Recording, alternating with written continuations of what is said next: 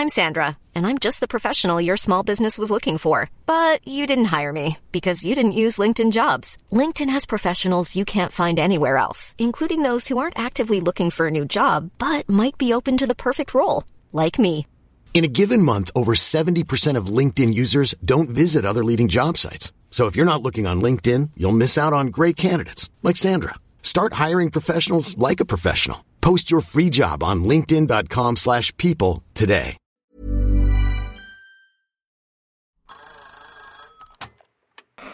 Hola. Hola. Hola. Hola, hola. ¿Estás ahí? ¿Quieres saber lo que está pasando en tu país y en el mundo en pocos minutos? Te lo cuento.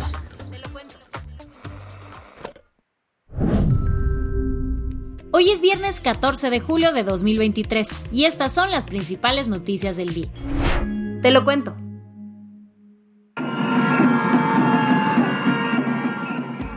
Miles salieron a las calles de Guatemala ayer. La exigencia Que no les arrebaten la democracia. Y es que el miércoles por la noche, un juez suspendió al movimiento Semilla de Bernardo Arevalo. Sí, el candidato que desafió a todas las encuestas y entró a la segunda vuelta presidencial en el país con un discurso para desterrar la corrupción y la impunidad. La suspensión llegó momentos antes de que el Tribunal Supremo Electoral, el máximo órgano en Guatemala para resguardar las elecciones, oficializara los resultados de la primera vuelta electoral. ¿Y de dónde viene esta suspensión? Fue impulsada por el fiscal Rafael Curruchiche. Él ha sido acusado en Estados Unidos por obstaculizar la justicia en casos de corrupción, pero aún así declaró el miércoles por la noche que En mayo de 2022, un ciudadano denunció haber sido adherido ilegalmente al movimiento Semilla, por lo que, al realizarse la prueba científica por el INACIP, concluyó que la firma y letra fueron falsificados. En el movimiento Semilla reaccionaron ante esta suspensión. El miércoles por la noche, el diputado del partido Samuel Pérez aseguró que porque en realidad nunca, nunca hemos cometido ilegalidades. Eh, así que aquí lo que están intentando hacer es inventarse un caso, como bien lo denunciamos en su momento, para intentar traerse abajo el partido o la candidatura de Bernardo Arevalo. el partido también presentó una moción ante el máximo Tribunal Constitucional de Guatemala para apelar el fallo. Pero entonces, ¿Bernardo Arevalo sí podrá competir en la segunda vuelta? El candidato de Semilla dio una conferencia de prensa ayer por la mañana, en la que dijo que continuará con su candidatura. Pues según la ley guatemalteca, los partidos políticos no pueden ser suspendidos una vez que inicia el proceso electoral.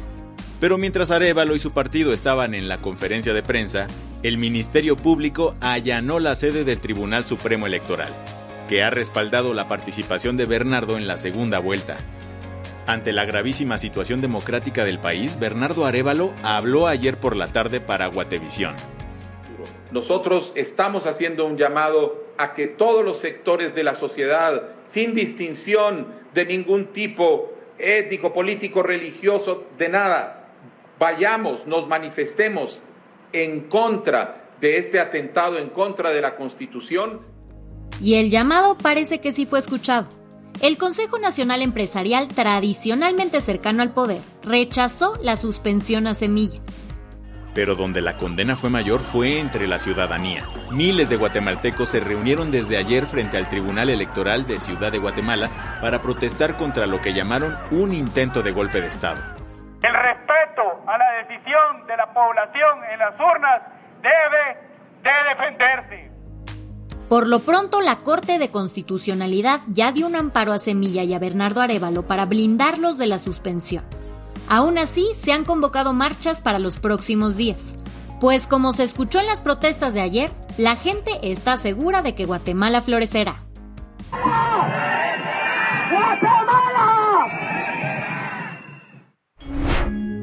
¿Qué más hay? Los actores de Hollywood se fueron a huelga. Desde la medianoche del jueves, unos 160.000 actores representados por el Sindicato de Actores de Cine están en huelga. Con la producción de Hollywood ya afectada por la huelga de 11.500 guionistas desde mayo, ahora se da otro golpe a la industria del entretenimiento. Tanto actores como guionistas comparten muchas de las mismas preocupaciones. Por ejemplo, piden mejores condiciones de trabajo, un aumento salarial y el pago justo por derechos de streaming. Y que no se nos olvide la regulación del uso de la inteligencia artificial. Fran Drescher, la presidenta del sindicato de actores, dijo, Estoy en shock por la manera en que las personas con las que hemos estado en el negocio nos están tratando.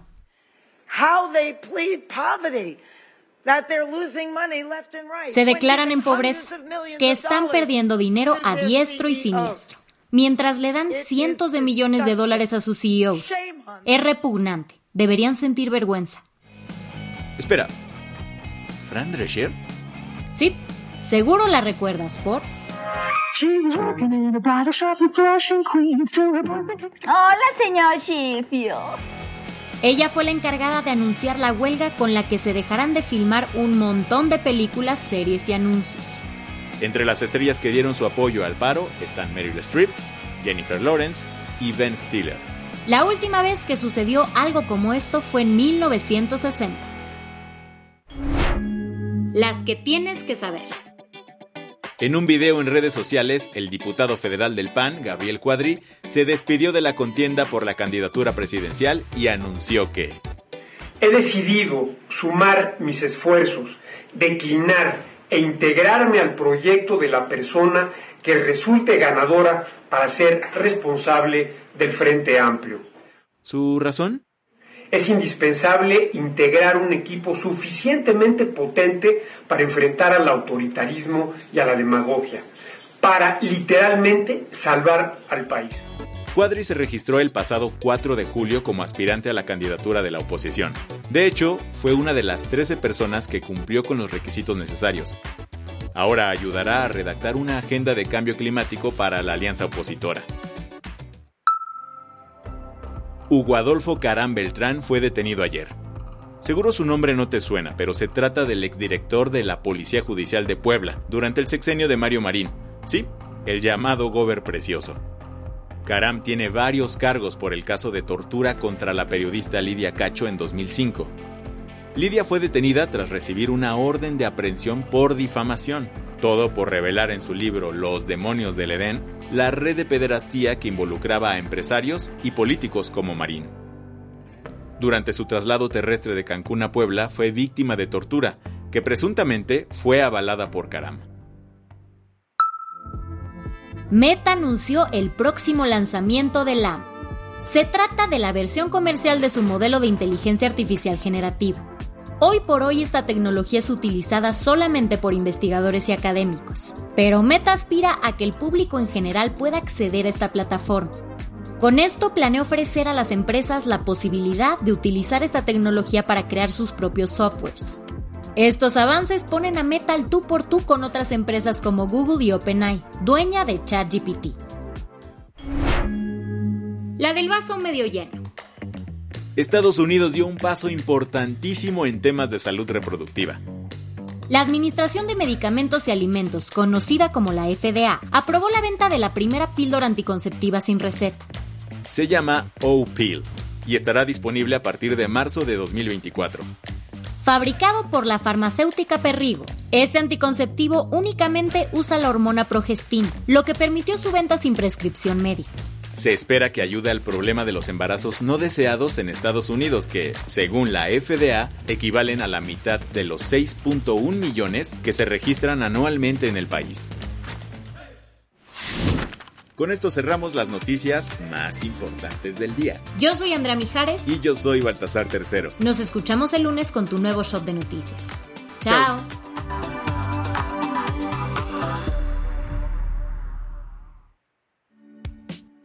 Este noticiero es una producción de Te lo cuento.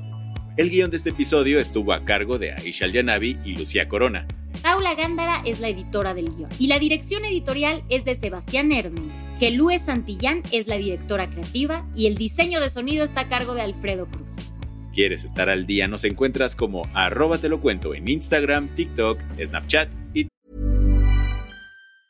Hey folks, I'm Mark Marin from the WTF podcast and this episode is brought to you by Kleenex Ultra Soft Tissues your ally to help tackle your allergy symptoms this season. I love the change of seasons, but nobody loves pollen and all those other things floating in the air that make you sneeze during this nice weather. Kleenex Ultra Soft Tissues are hypoallergenic and allergist approved. So fight back against watery eyes and runny noses without worrying about irritating your skin. For this allergy season, grab Kleenex and face allergies head on.